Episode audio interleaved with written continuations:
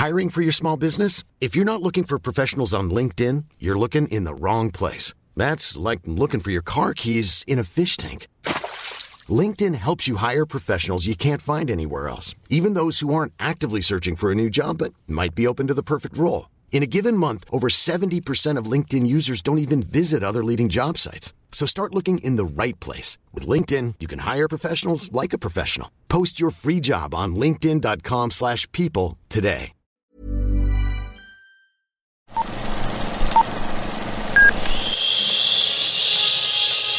Apaga el celular y guarda silencio durante la función. Hay mucho que ver. 3, 2, 1. Hola amigos de Que Ver 3, 2, 1. Un podcast de El Universal Espectáculos. Yo soy Araceli García y hoy me acompaña Deyanira Castillo, a quien ya la han escuchado en otro podcast de El Universal que es Oyendo Letras. Hola, Dey. Hola, ¿cómo estás? Muy bien, ¿y tú? Con gripa, pero aquí estamos. Sí, hoy tenemos un- una edición especial porque las dos tenemos gripa. Aquí estamos con muchos pañuelos, pastillas. Exacto, aquí traemos el ibuprofeno, este, El agüita. el- la paletita de miel, ajá. Los chochitos.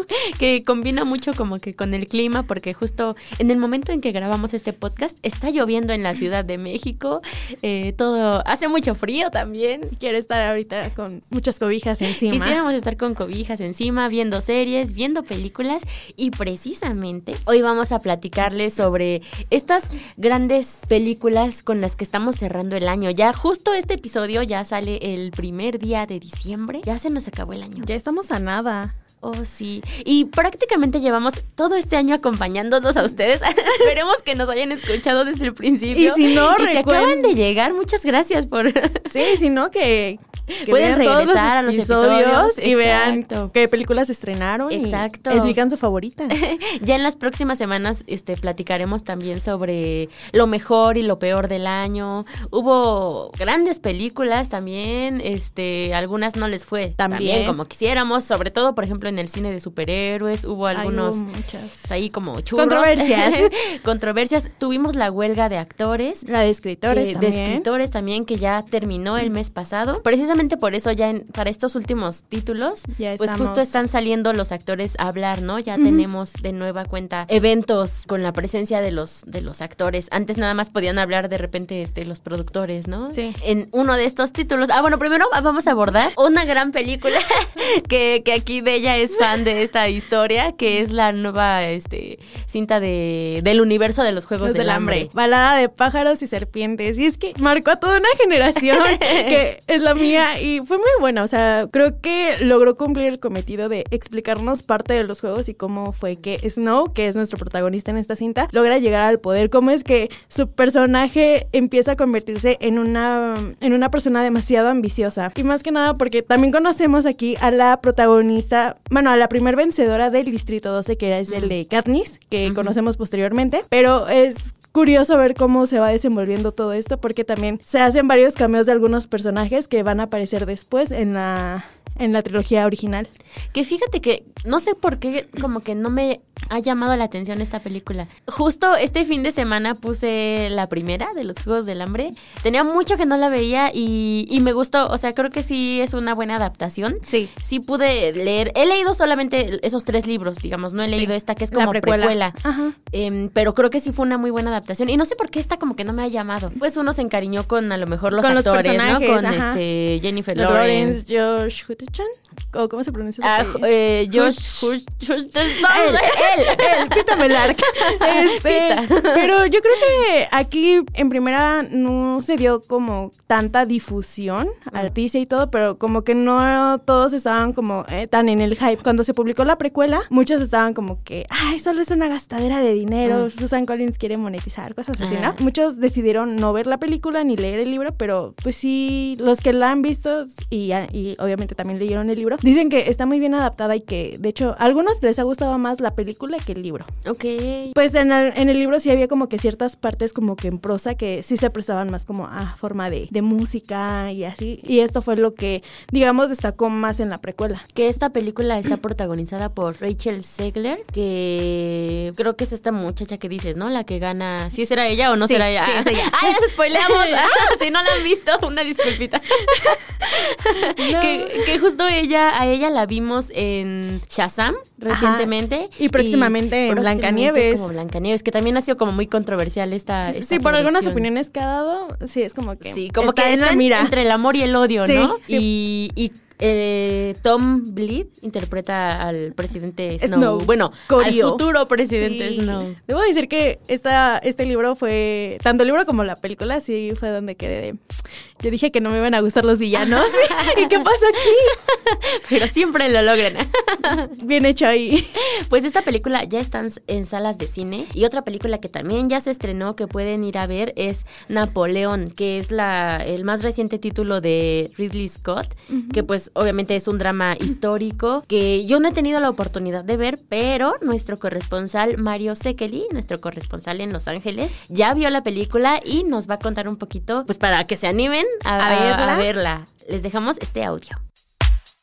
Hola Araceli, pues sí, ahora llegó el momento de platicar de Napoleón, un, personaje, pues como le dicen aquí en Estados Unidos, más grande que la vida misma. La película eh, la, dirige Ridley Scott, como ya sabemos, que trae toda su, pues su mirada espectacular eh, de ser cine épico. Creo que los mejores momentos de la cinta radican precisamente en la presentación de las estrategias y las batallas que pues tanto hemos leído y escuchado, que culminan con esta famosa batalla de Waterloo, pasando por obviamente la invasión a Rusia. Ahí es donde encontramos al, Napoleón que hemos escuchado y leído, el ingenio, el carisma, pues su, su, osadía de desafiar a cualquier líder, de llegar hasta Egipto y demás. Todo eso está ahí en la pantalla. La, pero el corazón el de la película, eh, lo que explora este guion de David Scarpa eh, junto con Ridley Scott como director y que tiene a Joaquín Phoenix haciendo la de Napoleón, pues es precisamente la historia que pasa tras la puerta cerrada del palacio,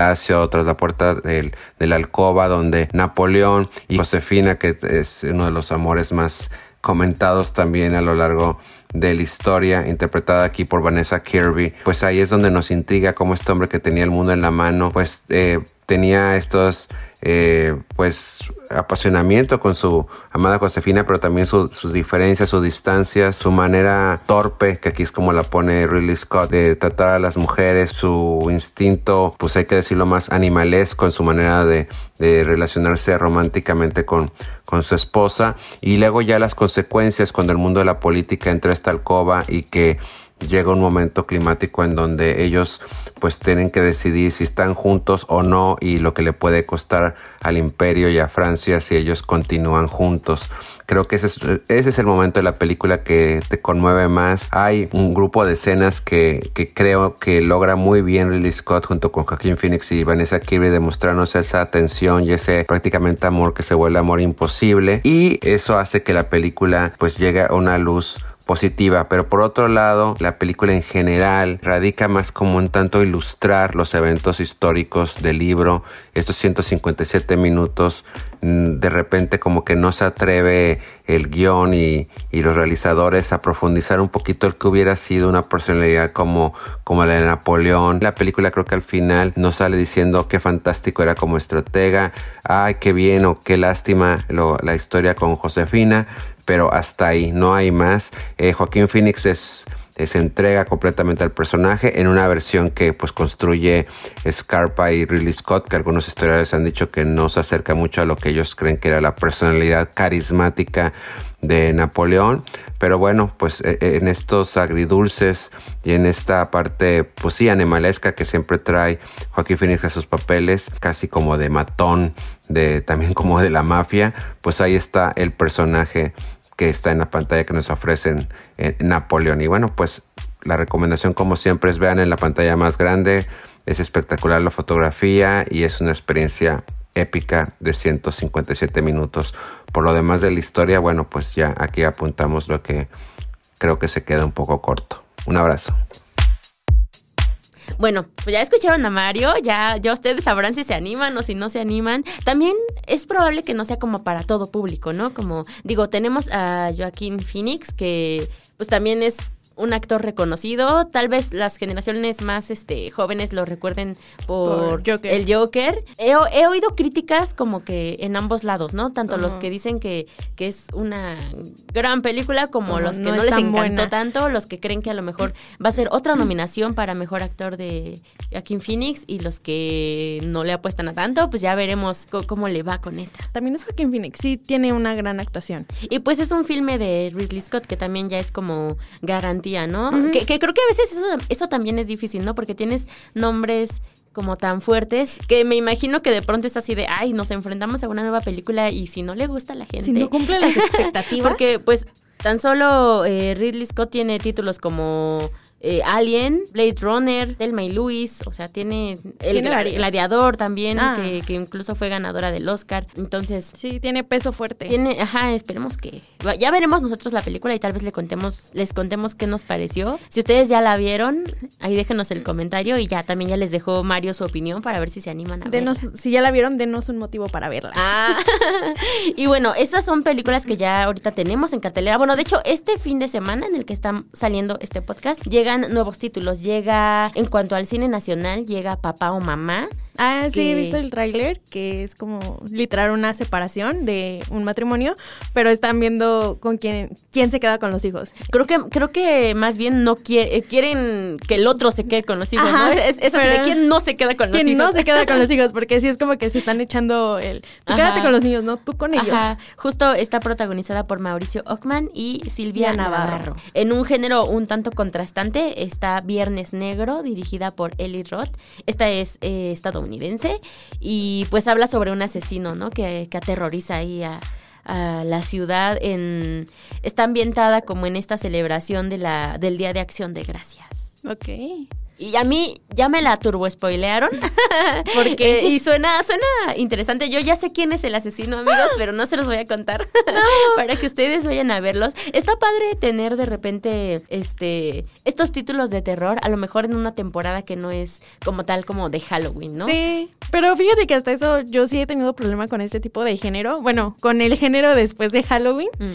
Porque es he visto algunas películas que abarcan una trama precisamente en alguna festividad. Y o sea, sí tienen una buena premisa, pero no la desarrollan también. Pero esta sí me llama la atención verla. Se ve interesante y me gusta que mezclen como que así de la Navidad o bueno, ya estas épocas así como de, Navideña, de celebración, de, familia, amor, pero hay un asesino suelto. Y otra película que también, bueno, esta llega el 7 de diciembre, que también es de terror, es No lo abras de Vishal Dutta. Espero haber pronunciado bien su nombre.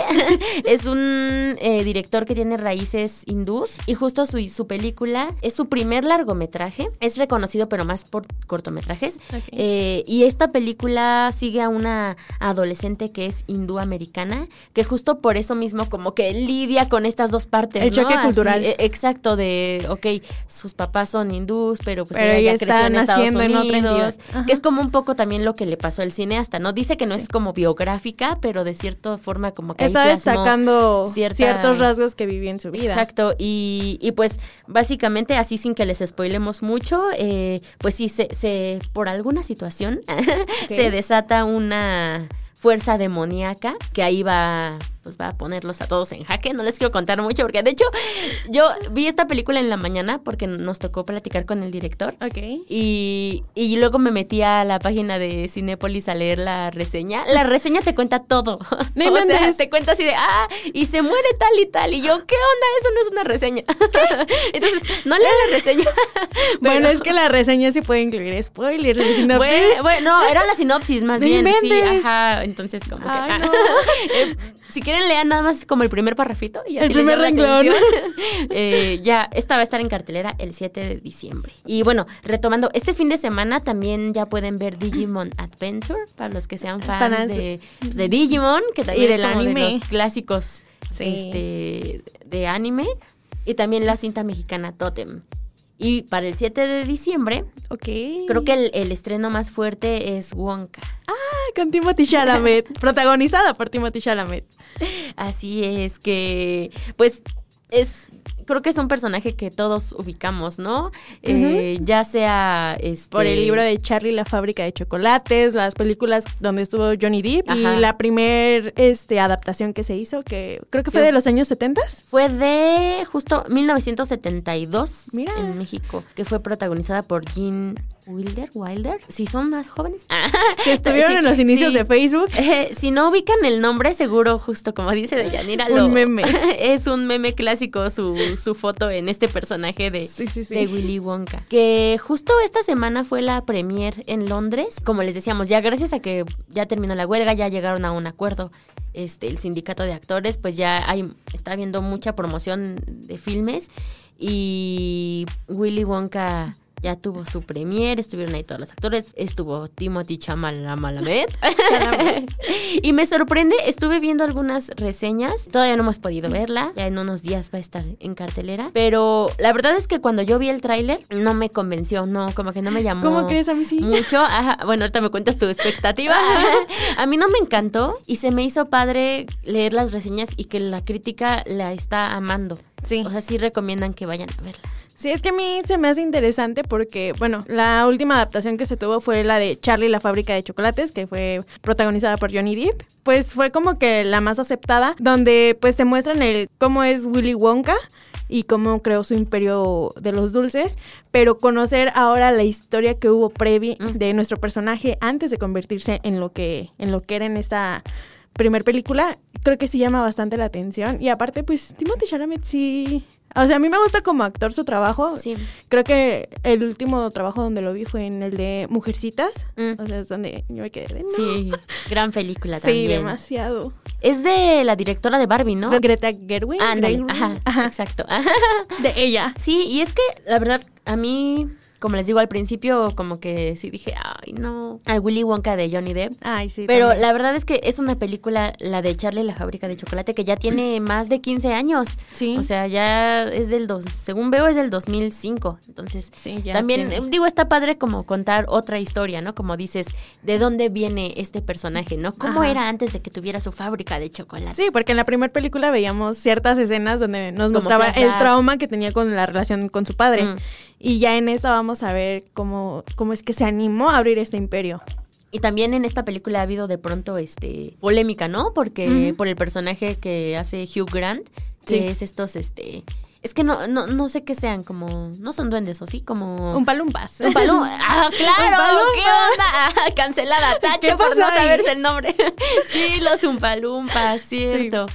Que anteriormente. No tengo el nombre del actor que los interpretaba. Era Deep Roy. Ah, sí. Que es, dice que es un actor doble de riesgo, británico de ascendencia india. Sí, como que cuando salió el personaje de bueno, cuando, cuando salió el tráiler y, ya, o las primeras imágenes, ¿no? Ya vimos que Hugh Grant iba a ser los Umpalumpas.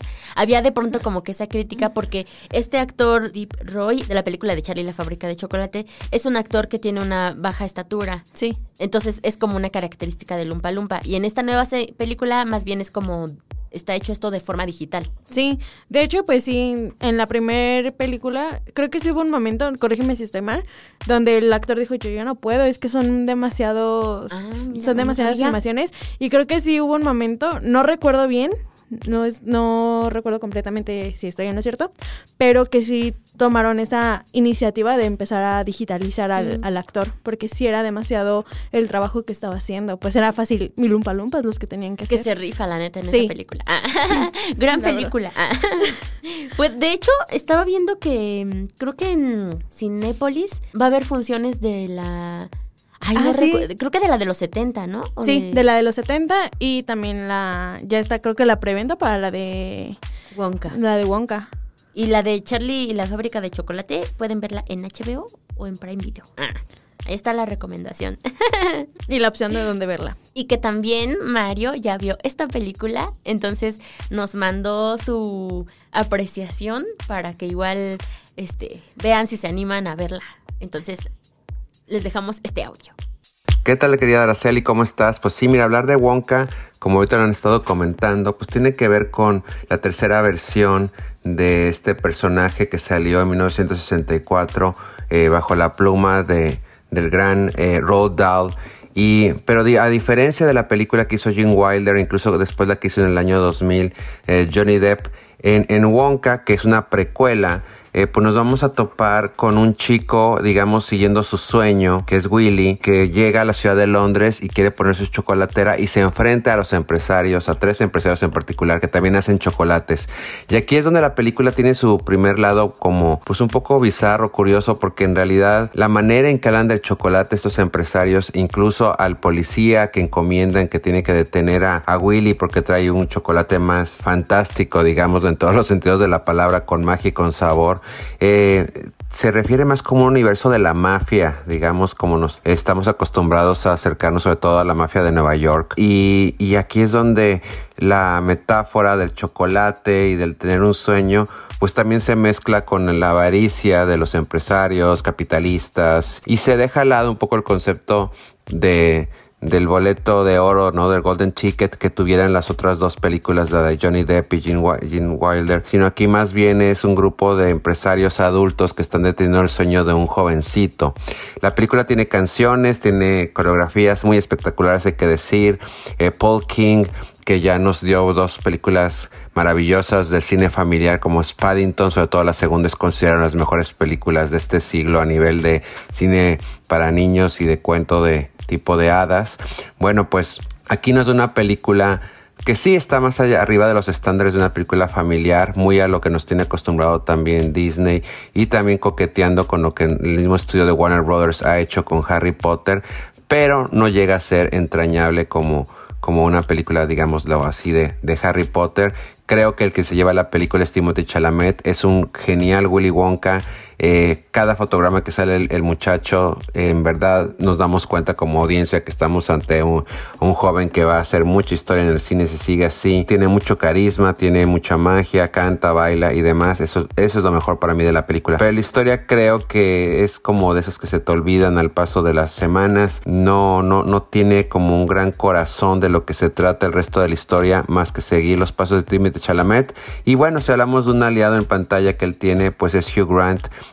que hace uno de los famosos Upalumpa, que ya lo vimos desde los cortos promocionales, que se llama Lofty.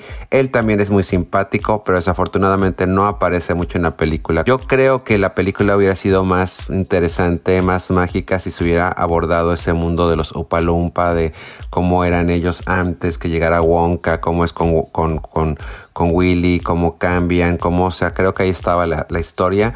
Pero bueno, pues finalmente eh, los realizadores de, esta película de Wonka se van más por el lado de los, del corporativo, de, de la obsesión de las empresas por detener a la competencia y demás. O sea, ahí está en la cartelera Wonka, sí es cine familiar, sí merece verse en pantalla grande, pero sí con estos a segundos un poco de la historia. Y bueno, pues bienvenido otro personaje para Timothy Chalamet que lo sabe hacer muy bien. Pues ahí está.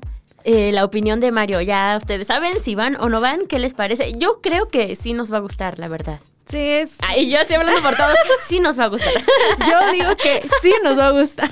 No, es que aparte es una película muy familiar. O mm. sea, hasta donde lo que nos ha mostrado el tráiler es una película que puedes ver en familia. Porque, pues, a final de cuentas, igual está basada en un libro la historia original y ya de ahí pues creo que marcó a muchas a muchas personas. Sí, sí, creo que sí, muchos crecimos como con. Bueno, a ti te. Bueno, no, a las dos nos tocó la de Johnny Depp. Yo aquí sintiéndome que nací en los 60 o algo.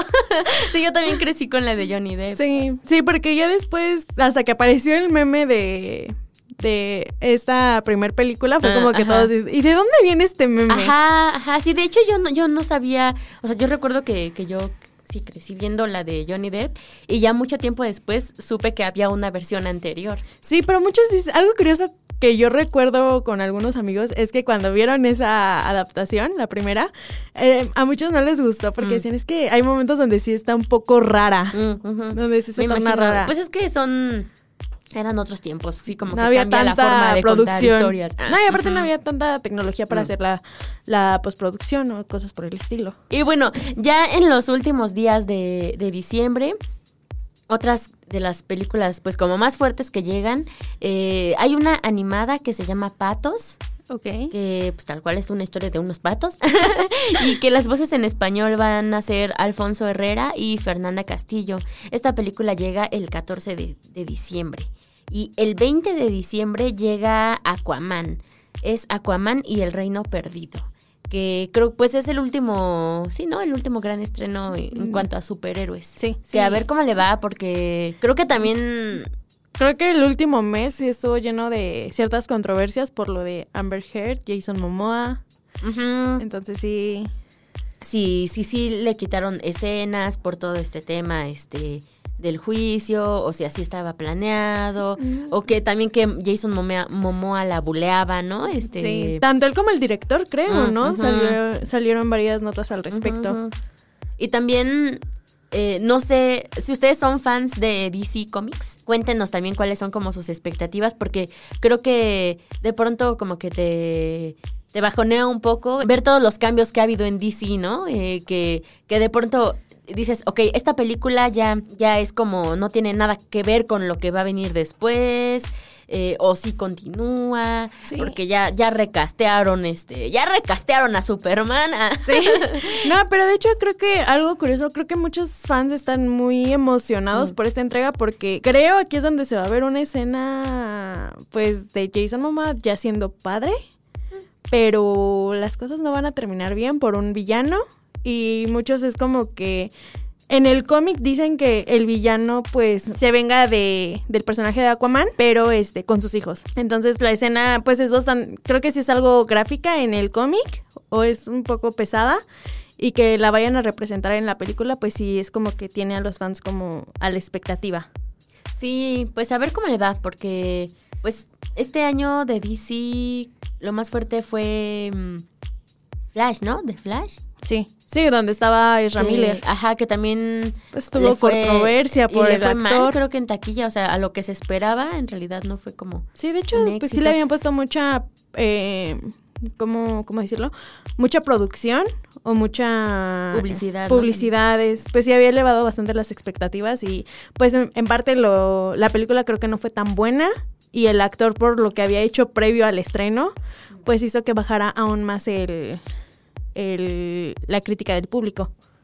Pues ya veremos, ya nos cuentan qué... ta- Que justo estaba acordándome de, de un meme que yo no me había dado cuenta, pero los fans de DC se dieron cuenta que en realidad, por ejemplo, el personaje de Wonder Woman Ajá. que hace Gal Gadot y el de Henry Cavill, que es este, bueno, Superman, creo que, que nunca compartieron eh, algún diálogo en pantalla. ¿Cómo crees? Ajá, o sea, es como curioso porque creo que, o sea, son como Los de los más fuertes de actualmente de DC. Ok. eh, o bueno, eran. y, y sí, que nunca compartieron tiempo en pantalla. No, sí tiempo, pero en un diálogo. Está como raro. Entonces, Ajá. sí, como que de pronto uno ya no sabe para dónde va eh, DC. Luego, después de que llegó James Gunn, ¿no? Todos los cambios que, Ah, que ha hecho. Ya veremos cómo le va a Aquaman. Y también, pues, a ver si hay futuro, ¿no? Para Sí. este personaje o, o con Jason Momoa o, o no me sorprendería algún recast, ¿no? Así como han hecho con Con otras Superman. películas. yo Yo no, iba a- yo yo no iba a era tan fan, no era tan fan de Henry Cavill, pero sí me dolió que lo recastearan. Ay, sí. Yo, yo no soy muy fan de las películas, pero así que igual cuando recastean a, algunos personajes se quedas así, no, o sea, ah, si llegas a ver la película como que te casas de alguna forma con el personaje y ya cuando te lo cambian es como de, esto no pasó. Que ahorita salieron imágenes de. Ahorita se me fue el nombre del actor que va a ser Superman. Ok. Este. Pero ya salieron imágenes de. De él, este. Como ya en preparación para. Para el personaje, para Superman Legacy. Ok. Y, y la verdad es que, o sea, muchos le tiraron hate. Siempre le tiran hate a, todo- a sí, ca- a es que es cada nuevo este, actor. es pero- como que su bienvenida. Ajá, pero ah, es David Corenswet, creo. Perdónenos la pronunciación. Oye, recuerden que tenemos gripa. Ustedes no nos ven, pero me estoy comiendo una paleta de miel. Este, David Corens, que justo salieron ya imágenes esta semana en donde se ve que ha trabajado mucho, este, como la musculatura, porque pues nos guste o no, pues es como una característica del personaje. Sí. Sí, es, como que un requisito en todos los personajes. Pues, ¿quién estuvo igual en este papel apenas? Bat- este Robert Pattinson. Ah, eh, no, pero él estuvo Cuando en, fue en Batman. Batman, ajá. ajá. pero, o sea, dentro de esta misma De categoría de héroes, pues igual se estuvo sometiendo bastante a, a procesos para mejorar este el cuerpo que le pedían. Que también vi críticas a, a Pattinson porque a lo mejor está como más flaquito. Sí. A mí me gustó mucho su Batman. Sí, la, la sí estuvo película creo que fue, creo que es de mis favoritas. O sea, tanto que hasta los fans decían, también me gustan los murciélagos. sí, y creo que también va a haber una secuela, ¿no? Creo que no sí. sé, es complicado. Igual, bueno, dicen que de Joker, la de la 2 Ajá. con Lady Gaga, este también como que Está va por buen camino, Ajá. pero me cuesta trabajo con estas películas que, que la primera fue tan buena, creo que Joker es muy buena y creo que The Sí. Batman es muy buena, me cuesta trabajo como ver una secuela. es Sí, como, porque te oh, quedas de, ay, ¿Qué tal que no, no lo arruinen, por favor? no la arruinen, la, la vas a ver y estás con expectativas que a veces no se cumplen. Esperemos que sí se cumpla. Sí. Oye, pero también un estreno adaptado en libro eh, se va a estrenar en Estados Unidos el 20 de diciembre. Es la de Aristóteles y Dante descubren los secretos del universo. Que es una historia, pues sí, pedida por muchos fans de, esta, de este libro. Más porque toca ciertos temas de la comunidad LGBT y también de alguna forma toca temas que tienen que ver con la filosofía y el universo. Y es una historia que se va desarrollando bastante bonita y que logró crear una comunidad también que espera con ansias esta película. No la conocía, no había escuchado ese título, pero suena interesante. Ok, pues ahí, ahí está otra recomendación más filosófica. Sí. Bueno, está padre, ¿no? Como también la representación en, la, pa- en el libro, pero también en la pantalla. Sí. Creo que ya son como las películas, digamos, como más fuertes que llegan al cine en Sí. este año. Y también ya rápidamente. ah, Vámonos de eh. Bueno, también hay varios títulos en streaming. Por ejemplo, este fin de semana ya está. Ya va a poder. Ya va a poder usted ver. ah, ya van a poder ver eh, la nueva serie de VIX, que es sobre la vida de Pedro Infante Ay, sí, que pues yo creo que va a ser interesante, ¿no? Ver cómo, cómo la abordan. Eh, me llama la atención, de pronto creo que me gustaría que hubiera más como este tipo de, de adaptaciones de personajes como nacionales. sí. Eh, hubo una de Pancho Villa este año de, de Star Plus. Ahora tenemos eh, esta serie de Pedro Infante. No sé, esta- estaría. También creo que hay un proyecto de María Félix. O sea, creo que estaría padre ver de pronto más historias. Este. Corrígeme si estoy mal, pero una de María Félix iba a ser protagonizada por Eiza González. Salió esa noticia, pero no sé si continúa. Ajá, es la que yo tengo duda. Ajá, porque siempre es como un tema eso de los, este, de si, si tienen los derechos, ¿no? O, sea, o que qué opina la familia. Entonces no sé si continúa como esa producción. Sí, ya no se Sería interesante ver a Isa González. Sí, porque pues tiene rato que no la vemos desde películas fuertes. Bueno, nacionales. Ajá, nacionales. de- en historias nacionales. Sí, pues esta serie de Pedro Infante eh, se llama se llamaba Pedro Infante y incluye actores como bueno Mario Morán que él es Pedro Infante y también está Ana Claudia Talancón que ella interpreta a ay que la tuvimos en este podcast ok. por cierto Hace unos pueden, meses. pueden ir a ver a escuchar el episodio y bueno ella interpreta a María Luisa León pues que es la primera bueno fue la primera esposa de Pedro Infante y su viuda oficial Ok. Interesante. Esta serie ya está en VIX. Y no, no sé con qué plataforma empezamos, porque vienen varios títulos. Ah, bueno, yo les cuento de uno que, que, que ya pude ver en adelantado. Ajá. Ok. Pero cuando ustedes escuchen este podcast ya... Bueno, creo que al día siguiente se estrena. Este... En Paramount Plus llega eh, un documental sobre el álbum Thriller de Michael Jackson. ¿A poco? Es Thriller 40, por los 40 años de, de su lanzamiento. Ok. Eh, se puede ver desde este 2 de diciembre. Y pues creo que la figura de Michael Jackson, como que el- igual, la amas o la odias, ¿no? Es, pues, es muy criticable por todo este tema de, ya saben, del abuso. Y creo que te puede gustar o no, pero aún así es innegable el... El talento que el- tenía. y, y lo que aportó a la música. Sí.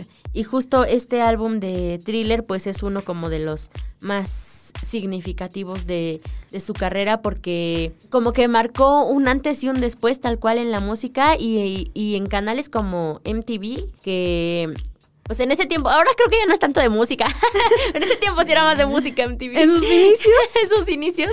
eh, por ejemplo, en este documental te cuentan esa historia de, de que no querían tocar a Michael Jackson, o sea, no querían poner sus, sus videos porque era un artista negro. Ah, los temas raciales. Ajá, y decían que, o sea, pues ese no era nuestro, eh, nuestro target, ¿no? Nuestro target son los blancos, casi, casi. Y, y justo fue con, con Thriller que pues vieron yo creo que el potencial que, tenía.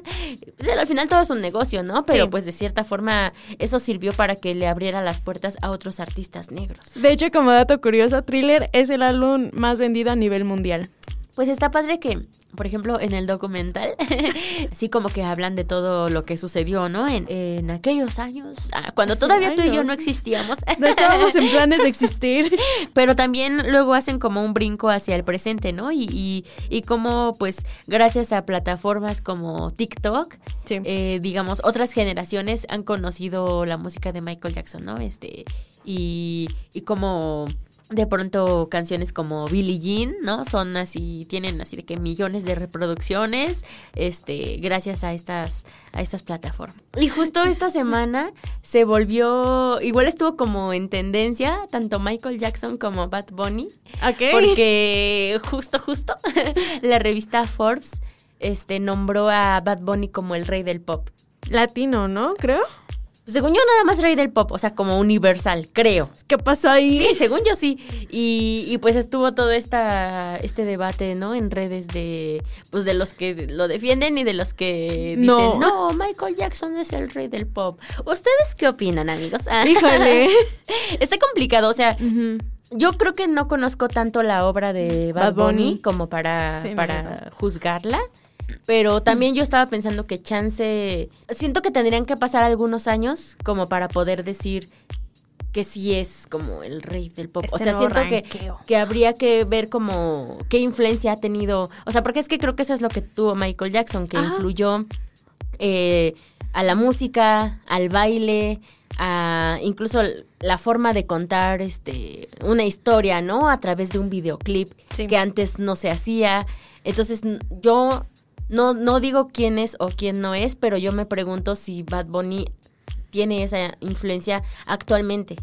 No sé. Eh, es Tal vez necesitaría pesado. conocerlo más. Sí, es que es un tema bastante controversial. Yo no Sí. quiero abarcarlo en este episodio porque sí, porque se va partiendo desde varios temas, como de qué significa el tema, el, este género musical pop, justamente lo que ha aportado en la, en el baile, en la música, eh, las, este, ¿cómo se llama? Como estas referencias que toma de algunos países o algunos ritmos. Entonces sí es un tema bastante complejo y que se debe Sí. analizar con detenimiento. Sí, yo creo que por eso como que luego no está tan padre poner esas etiquetas o no Sí. sé. Es que es, no sé, es difícil, ¿no? Es ¿Quién- algo de doble decide? filo. O sea, si bien yo no escucho tanto a Bad Bunny, y sí vi con una que otra canción, Mm. pero no me considero fan. Pero sí es como que algo de doble filo denominar a alguien como que el mejor o el peor. Pues bueno, este documental ya lo pueden ver. Ah, no, ya lo van a poder ver el- a partir del 2 de diciembre en Paramount Plus. Yes. Y bueno, otros de los títulos que, que llegan, por ejemplo, en Netflix, creo que eh, de los más fuertes es eh, Berlín, que llega, esto llega hasta el 29 de diciembre, que es pues esta serie derivada de La Casa de Papel. Ah, sí. Eh, no sé si tú pudiste ver esta serie, si te gustó o no te gustó. La casa de papel sí me, me llamó la atención, sí tenía como que este rol de, de qué va a pasar, qué, porque ambas partes, tanto la buena y la mala, por así decirlo, era como que muchos, mucho pensamiento, mucho razonamiento en qué puede pasar, qué puede pas- salir bien, salir mal. En este atraco.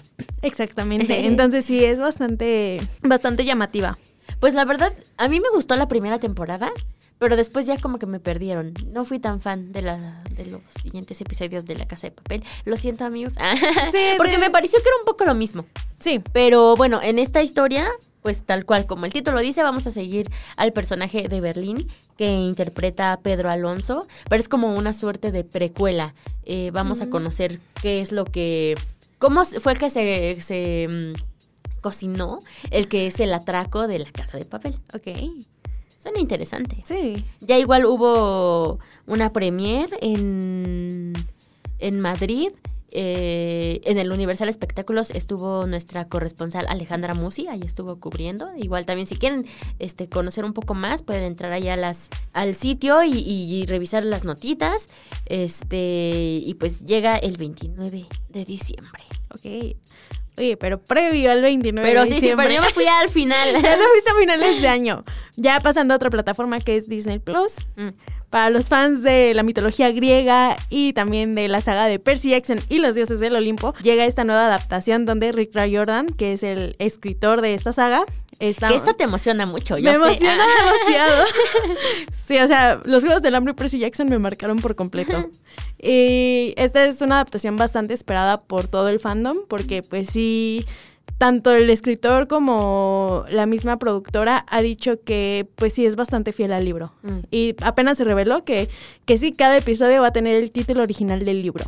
Que estaba en, en, en el libro. Entonces, Que es triste porque creo que a las películas no les fue muy bien, ¿no? Es, ¿Hay una o varias, no? son dos. Dos Solo películas. se lograron hacer dos. Sí, como que no, no, no. Sí, no, o sea, esto lo digo como opinión personal. Esas dos películas se dieron porque pues estaba Logan Lerman, Alexa Dadario como protagonistas en estas en estas cintas, pero la historia sí fue un completo desastre, o sea, no tenía mucho que ver con, con, la con los libros originales. Incluso el, el escritor dijo, no, no me gustaron. Creo que de hecho él ni las vio Mm. por el coraje que ¿Es la tenía. que, la que me decías que los actores eran como que mucho más grandes que los personajes? Ah, ¿O- sí, en la, en la primera adaptación los personajes eran de 16, 17 años, cuando en realidad tenían como 12. Ok, Sí cambia bastante Sí. cómo, cómo viven la historia. Sí, Y demasiado. cómo te impacta. Ah. De hecho, sí. Pues, ¿qué día dices que llega? El 20 de diciembre. 20 de diciembre. Y dos días después, el 22, llega What If. ¿Qué pasaría? Eh, temporada 2. Igual, eh, bueno, se llega a Disney Plus. Y que es igual como sobre el, el universo de Marvel. Yes. Está padre esta serie, es una serie animada y justo te plantean ese... este, pasaría Te plantean escenarios de diferentes a lo que vimos en las películas. Sí, las creo que va a ser muy llamativa porque muchos se planteaban esas preguntas. ¿Y qué hubiera pasado? Sí. Ajá. Y si Thanos. Ah, bueno, eso creo ya lo vimos en la anterior. este. Y nada más, otra, un título que también es como fuerte de Netflix es Rebel Moon, que es de Zack Snyder. Eh, esta película la vamos a ver apenas aquí en el Universal Espectáculos en estos días y justo este tendremos entrevistas con, con elenco y director, me parece. Entonces, para que estén ahí pendientes de, de qué nos cuenta Zack Snyder sobre esta ópera espacial. Órale. Interesante. Que me parece que en esta sale, si no estoy mal, Alfonso Herrera. O sea que ahí van a poder también tener este. Sí, sí, justo. Tener pues también talento latino en esta. En esta historia. Oye, pues para hacer un mes que ya está a nada de empezar y de terminarse el año, pues se vienen grandes estrenos. Vienen muchos títulos, aquí les nombramos algunos, pero bueno, también está la, la parte 2 de la última temporada de The Crown, que llega el 14 de diciembre. En Netflix este, también está una serie de Cindy la Regia, de esta película mexicana que le fue muy bien. Va a haber una serie que va a salir el 20. Viene la película de Maestro, este, con Bradley Cooper, también el 20. En Apple TV Plus también... eh, hay varios estrenos. Uno que yo destaco es un documental sobre el asesinato de John Lennon, que ocurrió el 8 de diciembre de 1980. Y este documental va a llegar el 6 de diciembre. eh, que es como una investigación este, como exhaustiva sobre, sobre lo que pasó, ¿no? Con entrevistas con gente que, que fue testigo. Sí, sí, sí. Este, sí, hay muchos títulos. Eh, vi- viene también la segunda temporada de Los Enviados en Paramount Plus, que es con Luis Gerardo Méndez. Y también hay títulos navideños como Santa Mi Amor de Prime Video, tu, La Calle de Navidad. Hay bastantes títulos. Y también, también ustedes pueden regresar a los, a clásicos, clásicos que les navideños. gusten. Ajá, ah, también hay que hacer un especial de Ay, clásicos sí. navideños. Hay muchos. Pues sí, hay bastantes títulos para, para ver si les tocan vacaciones de Navidad. Ahí está la opción, ya se- sea que se queden en casa o que salgan as- al cine. E incluso mientras vayan haciendo la cena de Navidad. Pueden estar viendo alguna, alguna de estas películas. O pueden leer también, ya. Luego de ella nos puede recomendar algún Claro libro. sí. A ver, tomen nota. Ah, yo recuerdo que yo leí, eh, creo, Sin Sajo. Ajá. Eh, No sé sí si fue Navidad sí. o Año Nuevo. O sea, recuerdo En que, fechas sí, navideñas. ajá, que estaban haciendo la cena y yo estaba ahí terminando el libro. no, sí. De hecho, sí hay varios. Y incluso hay una serie que misma, mismo Netflix este, adaptó, Mm. Que es el cuaderno de desafíos de Dashi Lily. Está bien hermosa esa serie, yo la amo. Ok, ahí tienen otra recomendación. Pues Sí, ya vean. fueron muchas recomendaciones. Sí, demasiadas. sí, va a haber mucho para ver en estos días. y pues te agradezco mucho de ella que nos, haya, nos hayas acompañado. Hoy que tenemos gripa, que estamos aquí con la fiebre, pero al pie del cañón. Pero gracias a ti por invitarme. Y bueno, seguimos aquí con las mejores recomendaciones.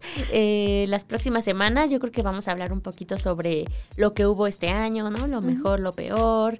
Em, tal vez pronósticos, ¿no? Para ya la temporada de premios, porque ya, Ya vienen los igual. Oscar, el, E- este, sí, los Emmy. Pues hay mucho para platicar. por Sí, demasiado.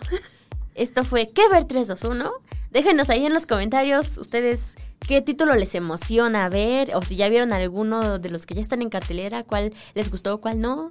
Y nos escuchamos la próxima semana.